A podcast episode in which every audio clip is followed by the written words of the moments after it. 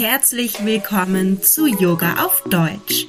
Ich bin Stefanie und hier erzähle ich dir alles rund um das Thema Yoga im Alltag. Ich bin deine Mentorin für Yoga mit Leichtigkeit und deine beste Freundin auf dem Weg zur Selbstverwirklichung. Los geht's! Willkommen zu dieser Podcast-Folge heute mit meinem Gast Sabrina. Und Sabrina ist Yogalehrerin und unterrichtet bei verschiedenen Yoga-Studios in Wien. Sie ist sehr sportlich und unterrichtet sowohl online als auch offline. Ich habe Sabrina eingeladen, sich heute mit mir über das Thema Yoga und Sport zu unterhalten. Zuerst aber herzlich willkommen, Sabrina. Bitte stell dich doch einmal selbst vor. Wer bist du und was machst du? Ja, hallo, danke schön für die Einladung. Ähm, wie schon gesagt, mein Name ist Sabrina, Sabrina Farkas. Ich wohne in Wien und hier unterrichte ich auch, äh, wie schon gesagt, in verschiedenen Studios, auch sehr verschiedene Yoga-Stile. Darauf kommen wir wahrscheinlich nachher noch zu sprechen. Und ich komme halt über, ja, über ein paar Umwege zum Yoga sozusagen. Das hat mich zwar schon lange begleitet, aber eigentlich habe ich sehr lange getanzt, verschiedenste Tanzstile und habe dabei meine Leidenschaft zum Unterrichten entdeckt und habe mir dann gedacht, es wäre doch fein, neben Tanz auch Yoga unterrichten zu können. Und so ging dann die Reise zur Yogalehrerausbildung und jetzt zum, zur Selbstständigkeit als Yogalehrerin weiter. So ist das passiert sozusagen. Ja, und wir haben uns kennengelernt, äh, auch über ja die sozialen Medien und irgendwie war da sofort Sympathie, obwohl ich sagen muss, als ich so zu aller, aller, allererst gelesen habe, erstmal, okay, alles so sportlich, da war ich schon erstmal so, hm, aber gleichzeitig auch, ich möchte auf jeden Fall mehr wissen weil ich persönlich ja auch die Meinung vertrete, dass Yoga zwar sportlich ist, aber kein Sport. Aber dazu wollen wir da noch kommen. Ich finde, du hast das so toll schon mal gemacht, auch zu sagen, wie du überhaupt zum Yoga gekommen bist. Und ich würde da gerne ein bisschen mehr darüber wissen. Also es gibt ja ganz verschiedene Yoga-Stile. Welche unterrichtest du denn und hast du irgendwie in einem speziellen Stil deine Ausbildung gemacht? Ähm, ja, da hake ich gleich ein bei der Ausbildung. Also tatsächlich, tatsächlich hieß mein äh, Yoga Teacher Training Multi-Style Flow Yoga Teacher Training. Wow. Und ja, dieser Name war auch Programm. Also es hat mich vor allem angesprochen, weil eines der Module Aerial Yoga, also das Yoga mit dem Tuch, das an der Decke montiert wird, ähm, geübt wird. Ein anderes Modul war Acro Yoga, also in Richtung Partnerakrobatik, aber natürlich auch die Klassiker, Vinyasa Yoga, Yin Yoga, Yoga Nidra, Restorative. Also es durfte dann auch mal ruhiger werden. Und ja, genau, diese Stile haben es mir auch irgendwie allesamt angetan. Also ich mag vor allem diese, diese Kombination aus mal ruhig und mal wieder feuriger. Und so habe ich auch, ähm, also mein Name, mein, mein Unternehmensname ist ja Fly and Flow und so habe ich halt auch den Namen ausgewählt. Einerseits das Fliegen, ähm, die ganze Luftakrobatik, um, weil ich eben auch Pole Dance und Aerial Hoop, jetzt ganz abgesehen vom, vom Aerial Yoga unterrichte und Flow eben, um auch den Fluss hineinzubringen und ähm, ja, nicht nur die fließenden Bewegungen, sondern auch dieses, dieses fließende Gefühl, das die Yoga-Stile so hinterlassen können. Ja, bei Akrobatik oder akrobatisch im Yoga hast du ja gerade schon erzählt, vielleicht auch, dass man das eher mit so einem Partner zusammen macht. Aber für die, diejenigen, die sich jetzt nichts unter dem mit dem Tuch vorstellen können, was ist denn der Aerial Yoga? Ähm, also das ist ein Tuch eben, das wird ähm, so in U-Form, kann man sich das vorstellen, an der Decke befestigt. Das heißt, die zwei offenen Enden sind oben. Und man kann sich da hineinsetzen, wie in eine Schaukel mehr oder weniger. Man kann sich aber auch ganz gemütlich hineinlegen. Und ähm, es gibt viele Kopfüberpositionen damit. Das ist manchmal am Anfang so ein bisschen eine Überwindung, so ein kleines über sich selbst hinauswachsen auch. Und mit der Zeit merkt man einfach, wie toll das ist, dass dieses Tuch so viel vom eigenen Gewicht trägt. Also ich kann zum Beispiel freistehend überhaupt gar keinen Handstand. Und wenn dieses Aerial Yoga Tuch im Einsatz ist, dann kann ich einen wunderbar schönen, geraden, tollen Handstand, weil dieses Tuch so eine großartige Unterstützung ist. Das klingt toll. Das sollte ich auch mal ausprobieren, weil ich gebe nämlich zu, mein Handstand zumindest am Boden, der lässt auch noch ja zu wünschen übrig. das ist also, wir sehen, wir räumen schon mal mit dem Klischee auf, alle Yogalehrer können Handstand. Nein, das ist nicht so und das muss man Nein. auch nicht können, um Yoga Absolut zu nicht. Ja, schön. Also Aerial Yoga ist etwas, was ich auf jeden Fall auch mal selbst ausprobieren möchte, weil ich auch ja, ja einen tänzerischen Hintergrund habe und diese Leichtigkeit auch sehr, sehr, sehr zu schätzen weiß. Jetzt kommst du ja auch aus dem Tanz und du hast ja auch Pole Dance schon ähm, erwähnt. Und ja, wo ist da für dich so dies, also für dich ganz persönlich, deine eigene Meinung, wo ist da für dich so die, die Überbrückung sozusagen, dieses Tänzerische, das Yoga, wie kommt das für dich zusammen? Wieso inspiriert es dich beides? Ähm, oh, das ist eine umfangreiche Frage. Also, ich versuche mich kurz zu fassen. Ähm, das, also einerseits bei Pole Dance hat mich halt immer schon fasziniert und jetzt seit ich unterrichten darf, seit inzwischen vier, über vier Jahren, umso mehr gar nicht nur dieser tänzerische und der sportliche Aspekt, sondern auch sehr stark das Persönliche. Also wenn ich sehe, dass eine Frau schüchtern ist, lieber nicht die kurze Hose anziehen will, ähm, sich gar nicht so richtig reingehen traut in das Studio und wie innerhalb von wenigen Wochen, manchmal Monaten ein viel selbstbewussterer Mensch aus ihr wird, der gar nicht mehr so sehr darauf schaut, wie schaut der Körper aus, ist, ist dort ein Gramm zu viel oder ist da eine Brust zu klein, was auch immer, sondern eher, wow, mein Körper hat es geschafft, zu klettern oder kopfüber zu gehen. Und das macht etwas mit einem Menschen, wenn man sieht, es ist nicht so wichtig, wie der Körper ausschaut. Es ist viel wichtiger, was er, was kann er für mich tun? Es ist ja mein Körper, nicht wie kann ich ihn anderen präsentieren.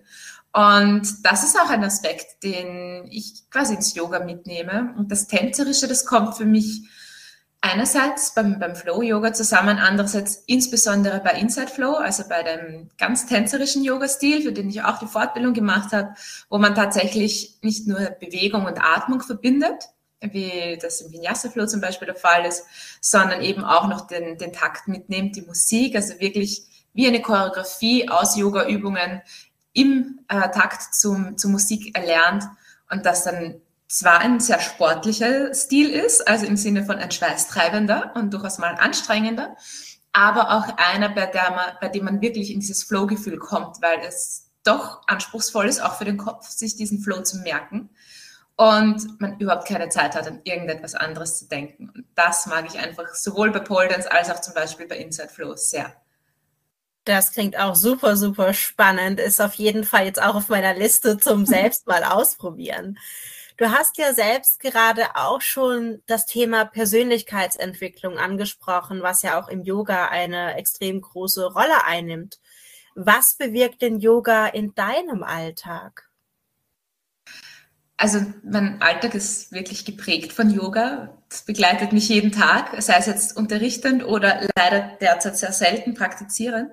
Ähm, wobei man ja Yoga, da bist du eh die perfekte Ansprechpartnerin, natürlich nicht nur auf der Matte üben kann. Also selbst wenn man es nicht schafft, in die Yogastunde zu gehen oder die Matte daheim auszurollen, selbst wenn es körperlich aus irgendeinem Grund gerade nicht möglich ist, hat ja Yoga viel mehr als nur die körperliche Praxis. Es gibt den Meditationspart, es gibt so viele weitere Dinge, ähm, die eine begleiten können. Und im Endeffekt ist ja das Ziel von uns Yogis und Yoginis, wirklich so ein yogisches Leben zu zu führen. Und ähm, diese Idee von Yoga, sei es jetzt ähm, das nicht schaden wollen oder die Erleuchtung im Endeffekt zu suchen, also die, den eigenen Weg zu gehen, zu finden, bedacht zu beschreiten ähm, und irgendwie ein bisschen so über den Tellerrand hinaus zu blicken.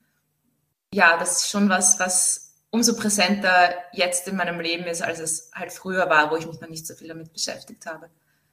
Ja, absolut. Und ich finde vor allem auch gerade, wenn es einem mal nicht so gut geht oder ich meine jetzt auch gar nicht unbedingt nur körperlich, sondern das kann ja auch einfach seelisch sein, dann finde ich, tut es unglaublich gut, Yin-Yoga zu machen oder sogar auch Restorative Yoga. Also mhm. Matte ausrollen bedeutet ja auch nicht immer und jetzt Handstand, Kopfstand und Spagat. Genau. Also da muss man ja auch nochmal unterscheiden. Aber jetzt soll es ja wirklich doch eher um die sportlicheren Komponenten und ja, Stile gehen. Und ich wüsste gerne deine Meinung zum Thema. Also mein Statement ist ja sozusagen, Yoga kann sportlich sein, aber ist kein Sport. Wie siehst du das?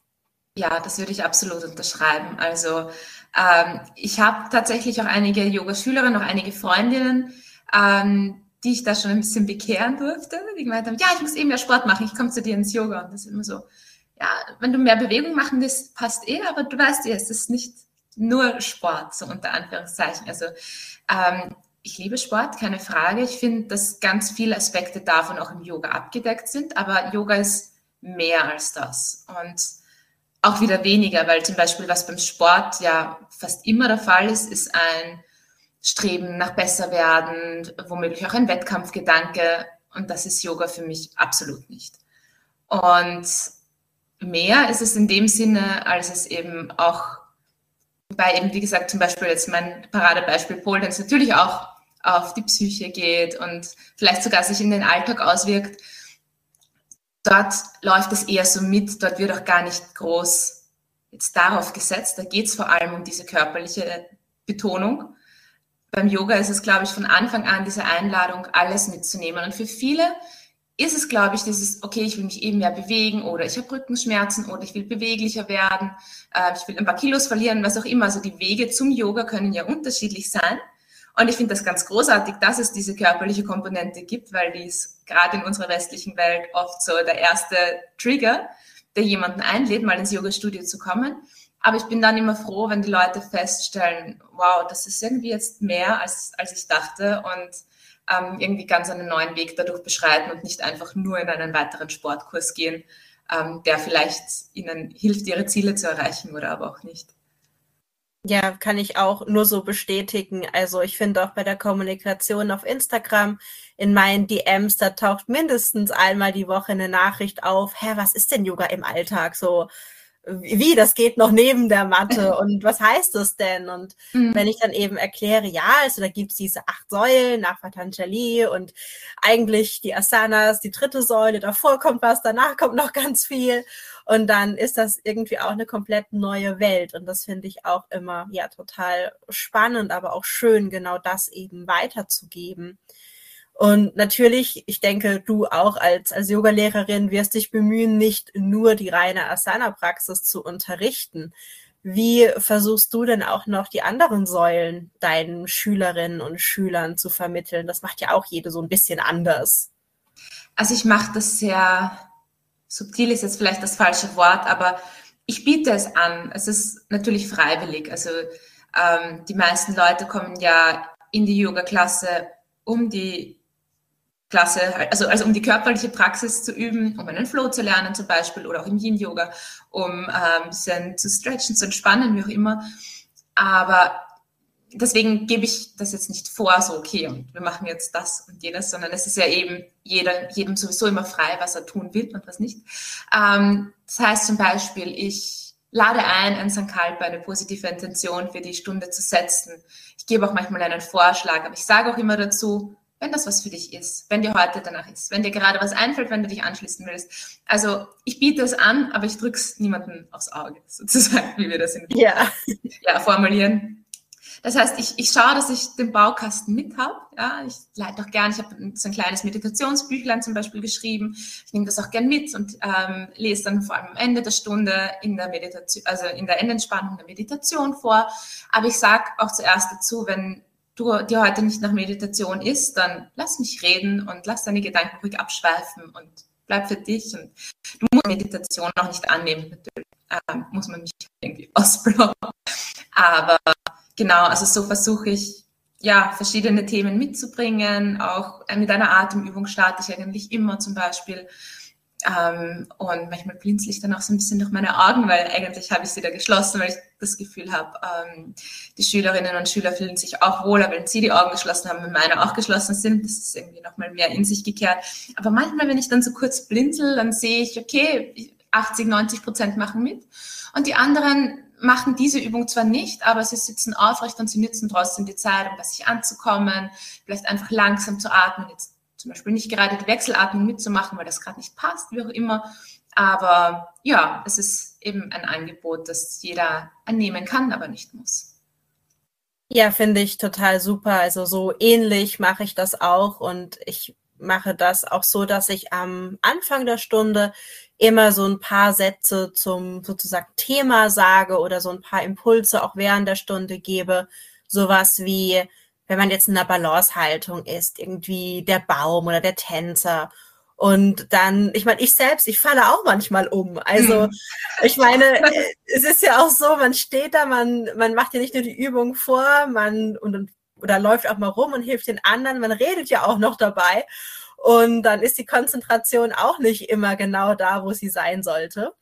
Aber ich sage dann immer, ja, das können wir auch super mit in den Alltag nehmen, weil auch da haben wir die Möglichkeit, wenn mal eine Situation nicht so geschieht, wie wir sie geplant hatten oder uns ausgemalt haben, zu sagen, okay, ich atme jetzt tief durch und ich komme wieder zurück. Genau. Und das finde ich eben auch ganz wichtig, dass man da auch so eine so eine Brücke einfach schafft, eine Verbindung schafft zwischen dem auf der Matte und ja, neben der Matte. Ja, damit das Yoga nicht im Studio oder auf der Matte bleibt, sondern halt auch mitkommt. Also dass das nicht ja. ein Teil der Woche ist, so ein, ein Bruchteil, diese eine Stunde oder wie oft man sich's gönnt, sondern auch mitgenommen wird und man im Alltag dann auch tatsächlich was davon hat. Ja, auch ne, vor allem so dieses sich mal gönnt. Ich habe auch so das Gefühl, viele gehen so, ach ja, ich, ich gönne mir jetzt mal die eine Stunde, aber eigentlich sollte es ja so viel mehr sein. Also mhm. Yoga zu leben ist ja, also das endet ja nicht auf der Matte, das fängt aber auch nicht an auf der Matte. Und am besten ist natürlich, wenn jeder einfach nur das als Inspiration sieht, würde ich sagen, und dann eigentlich nach Hause geht und dann eigentlich erst das wirkliche Yoga sozusagen beginnt. Ja. Also das fände ich wäre schon so das ja, Optimale eigentlich einer ja. Yoga-Stunde. Da haben wir noch was vor. ja, da haben wir noch was vor, definitiv. Aber ich glaube, wir haben den guten Anfang gemacht. das stimmt, ja. Und Vor Vorbildfunktion ist da natürlich dann auch eine Rolle. Also deshalb zeige ich auch mittlerweile gerne mal auf Instagram so ein paar privatere Einblicke, um auch mal nicht zu sagen, ja, hier ungeschminkt und keine Ahnung, ähm, mm. nicht irgendwie die teuersten Yoga-Pants oder so an. Das alles ist nicht Yoga sondern morgens aufzustehen und zu sagen, okay, ich gehe jetzt ins Bad und ich putze mir die Zähne, ich habe meine Zunge, ähm, ich trinke jetzt mein Ingwer, Zitronen, was auch immer Wasser, warm natürlich am besten. Ähm, man muss natürlich nicht alles machen, ja, aber ich finde, es gibt so viele Dinge, wo man sich dann seinen eigenen yogischen Alltag mitbauen kann, ähm, dass ja jeder sein Yoga individuell leben kann. Und genau das finde ich eben das Tolle. Mhm. Ja. Ja, kommen wir noch mal kurz zurück äh, zu der Praxis auf der Matte. Denn vor allem, wenn es ja sportlicher wird, dann muss man ja bei manchen Übungen, Asanas vielleicht auch ein bisschen mehr aufpassen. So Stichwort Verletzungsgefahr zum Beispiel. Wie machst du das denn? Ich habe so das Gefühl, es gibt immer so ein paar Schüler, die mit Ach und Krach, wie man so schön sagt, versuchen einfach alles nachzumachen, was man da vorne, ich sag jetzt mal böse, vorturnt, ohne jetzt wirklich auf den eigenen Körper zu hören. Mich würde interessieren, mhm. wie du das ähm, sozusagen regelst, ob du da besondere ähm, ja, Cues gibst oder ob du da sagst, nee, okay, das ist jetzt die eigene Verantwortung, auch wenn du vielleicht was siehst oder denkst, ne, das Knie könnte vielleicht ein bisschen mehr nach innen sein oder sowas. Ja, ähm, es ist ein, ein sehr wichtiges Thema. Also die Verantwortung, finde ich, kann man auf gar keinen Fall den Schülerinnen und Schülern geben, weil in den meisten Fällen kenne ich sie nicht und weiß nicht, was für eine Vorerfahrung sie haben. Viele wissen ja schon nicht, wo rechts und links ist. Geschweige denn, was es bedeutet, jetzt das Becken zu kippen oder das Knie über dem Sprunggelenk zu haben. Also das sehe ich ganz klar in meiner Verantwortung, dass die Schülerinnen und Schüler dafür ein, ein Gefühl entwickeln. Und im, im Endeffekt ja, ist das auch bei mir ein, ein laufender Verbesserungsprozess, weil ich hatte die kleine Schwierigkeit, dass meine Yogalehrerausbildung während Corona stattgefunden hat, wo jeder sehr stark an seiner Matte festgeklebt ist, weil möglichst Abstand ja. halten zu anderen und wenn du die Matte verlässt, dann brauchst du eine Maske. Also deswegen bleib am besten auf deiner Maske und so habe ich begonnen zu unterrichten mit viel, viel, viel Distanz zu meinen Schülerinnen. Und das rächt sich natürlich, weil irgendwann ist man so gewohnt in seiner Comfortzone auf der eigenen Matte, irgendwo ja. da vorne, weit weg von allen. Und dann muss man, das klingt total komisch, wenn man es selbst nie erlebt hat, aber du weißt es wahrscheinlich, wie sich das anfühlt und andere Yogalehrerinnen und Yogalehrer, die das hören, wahrscheinlich auch. ähm, diesen Sprung da von der eigenen Matte zu schaffen und in diesen ja. Raum reinzugehen und bei den Schülerinnen und Schülern wirklich präsent zu sein, das ist für mich immer noch ein Prozess. Und ich bin jetzt glücklicherweise in einigen Studios, wo das sehr stark gewünscht wird möglichst wenig mitzumachen, möglichst viel im Raum zu, unterwegs zu sein. Und ich nehme mich jedes Mal an der Nase und bin über jedes Mal froh, wo ich das hinbekomme, weil ich sehe dann ganz oft ganz viele Sachen, die ich nie gesehen hätte, wenn ich selbst gerade im, you name it, hinabschauenden Hund gewesen wäre. Ähm, und ja, ich merke einfach oft nur, wir sind alle unterschiedliche Lerntypen und nur durch Worte kommt das bei ganz wenigen an weil die einen fühlen sich, glaube ich, nicht angesprochen. Ich weiß nicht, jetzt Chaturanga, ähm, die Ellbogen nah an den Körper. Ja. Die denken, das betrifft sie nicht, ja. Und die anderen wissen gar nicht, äh, welcher Körper wo nah oder ja. Ähm, das heißt, dass ich dann wirklich hingehe, ähm, zum Teil, also natürlich frage ich das zu Beginn der Stunde ab, ob ich das darf. Zum Teil ähm, einfach mit meinen Händen assistiere, zeige, okay, wo, wo hätte ich dich jetzt gerne? Oder auch einfach oft neben der Matte von den Schülern, bei denen es gerade schwierig ist, mitmachen. Also wirklich das ganz genau nochmal vorzeigt, wenn es irgendwie eine Seitenverwechslung gibt oder sowas. Ähm, wenn, wenn quasi das, das Zeigen besser hilft, das Visuelle statt das Auditive, dann, dann mache ich das auch, genau. Und dann noch das Haptische zum Einrichten. Und dann hoffe ich, dass ich mit diesen drei ähm, Optionen jeden irgendwie erreiche und erwische und abholen kann.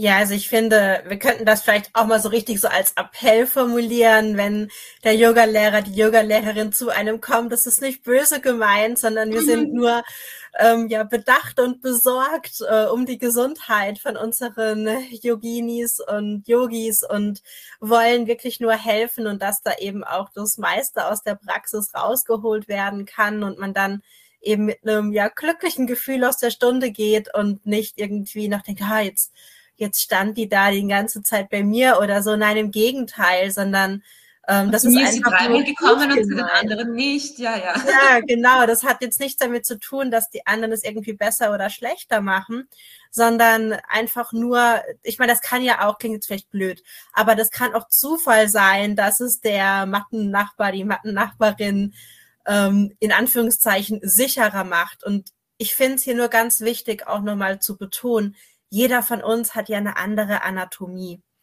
Und manche Asanas, manche Haltungen, die können oder sollten nicht so ausgeführt werden, wie es exakt jetzt auf dem Bild in diesem einen Yoga-Buch oder so beschrieben ist oder wie es halt vor oder gezeigt wird, weil wir einfach so unterschiedlich sind und als Yoga-Lehrende haben wir einfach einen Blick dafür entwickelt zu sehen, wie die Anatomie unserer Yogaschüler ist und mhm. ja, wie wir eben individuell helfen können. Und das hat nichts mit besser oder schlechter auch zu tun.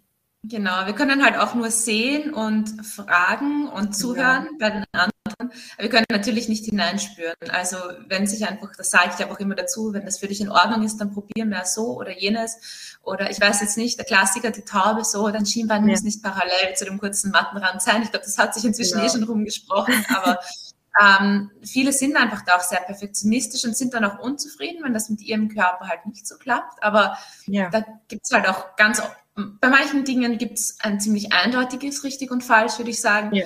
Und bei manchen ist es eine Bandbreite von Dingen, die völlig in Ordnung sind. Ja, total. Ich finde es aber auch gerade gut, ähm, dass sich auch immer mehr ja so Physiotherapeuten und Ärzte, Ärztinnen sozusagen einmischen und auch mit dem ein oder anderen Yoga-Mythos mal ja aufräumen, ähm, was man auch selbst vielleicht aus der Yoga-Ausbildung kennt. Und wenn man sich dann mal wirklich mit dem Thema Anatomie noch mal tiefer, noch mal spezifischer befasst, dann so denkt, ja, nee, eigentlich macht das gar keinen Sinn. Ähm, oder es macht zum Beispiel nur Sinn, zum Beispiel, wenn jetzt eine Frau schwanger ist oder mhm ähm, solche Einzelheiten. Und da finde ich es eben auch wichtig, sich als Yogalehrer oder Lehrerin immer, immer, immer weiterzubilden und da auch offen zu sein für das, was uns auch die Schüler sagen. Und ich meine, das gilt jetzt natürlich nicht nur für sportlicheres Yoga, das gilt natürlich für sämtliche Yoga-Stile. Absolut. Ja, gibt es noch etwas, was du unbedingt zu dem Thema Yoga, Sport, sportliches Yoga teilen möchtest? Ähm, ein schlauer Abschluss, Abschlusssatz, jetzt habe ich mir nichts überlegt. ähm, also so vielleicht, ich hoffe, ich kann es jetzt gut formulieren. Ähm, so komm ohne Erwartungen und, und geh möglichst glücklich nach Hause. So wäre vielleicht mein, mein Appell. Ähm, es ist jeder Tag anders, es ist jede Körperhälfte anders, es ist natürlich jeder Schüler anders. Von dem her, wenn du zum Yoga kommst, dann mach einfach dein Ding, bleib bei dir, bleib auf deiner Matte mit deinem Fokus und nimm es einfach als Beobachtung, eben als diese Selbsterkenntnis. Wie geht's dir heute mit diesen Übungen? Wie fühlen sie sich an? Ja, dein Spagat ist vielleicht nicht weitergekommen, das ist meiner auch seit Jahren nicht, aber vielleicht fühlt es sich jetzt zumindest weniger schlimm an als früher. Also auch, man kann sich schon auch verschiedene, nicht, ich rede nicht von Schönreden, sondern ähm, ein bisschen so den, das Gesichtsfeld zu erweitern. Was ist jetzt eigentlich ein Fortschritt? Ist es ein Fortschritt, dass ich vielleicht jetzt eben auch im Alltag öfter mich dem, dem yogischen Gedanken besinne. Also all das zu sehen und nicht nur, oh, ich kann noch immer keinen Handstand. Ich kann auch noch immer keinen Handstand. Das ist alles gut. ja, das finde ich total ähm, super Worte. Da kann ich dir auch wirklich nur zustimmen. Ja, gerade die Frage überhaupt, ne, was ist Fortschritt oder was ist auch Erfolg, ja. Ähm, wie definieren wir Erfolg? Das ist auch wieder komplett individuell und diese Individualität, das ist eben etwas, was ich super an der Yoga-Philosophie schätze. Es ist egal, zu welcher Religion du gehörst oder welchen Glauben du hast oder ob du jetzt mehr wissenschaftlich eingestellt bist oder eher spirituell. Yoga ist einfach eine Lebensphilosophie, die so viel bietet und wo jeder sich das von rausnehmen kann, was für ihn oder für sie da wirklich passt. Mhm. Ja, und jetzt wäre natürlich noch die ganz große Frage, wo und wie finden wir dich denn? Also, ihr findet mich überall, wo es gutes Internet gibt. ähm, ich habe es eh vorher schon kurz erwähnt. Also mein, mein Unternehmen nennt sich Fly and Flow, also so wie das Fliegen und das Fließen. Und unter flyandflow.at findet ihr meine Website und genauso heiße ich auch auf Instagram und auf TikTok und auf YouTube bin ich etwas schwer zu finden, deswegen einfach über die Website einsteigen am besten. Da habt ihr in der Fußzeile den Link zu meinen Yoga-Videos ja, Facebook, ich habe alles. Ich habe auch einen Newsletter, wo ich jede Woche einen Blogartikel mit Yoga-Video rausschicke und ja, würde mich freuen, wenn ich den, die ein oder andere wieder sehe, höre und gemeinsam üben kann, entweder in Wien oder online, wie es für euch passt. Auf jeden Fall. Ich werde natürlich deine Kontaktdaten auch nochmal unter dieser Podcast-Folge verlinken, sodass wir dich Ach, auf jeden Fall wiederfinden. Und ich bedanke mich bei dir für dieses tolle Gespräch und ja, freue mich, wenn wir weiterhin in Kontakt und im Austausch bleiben. Ebenfalls vielen Dank für die Einladung.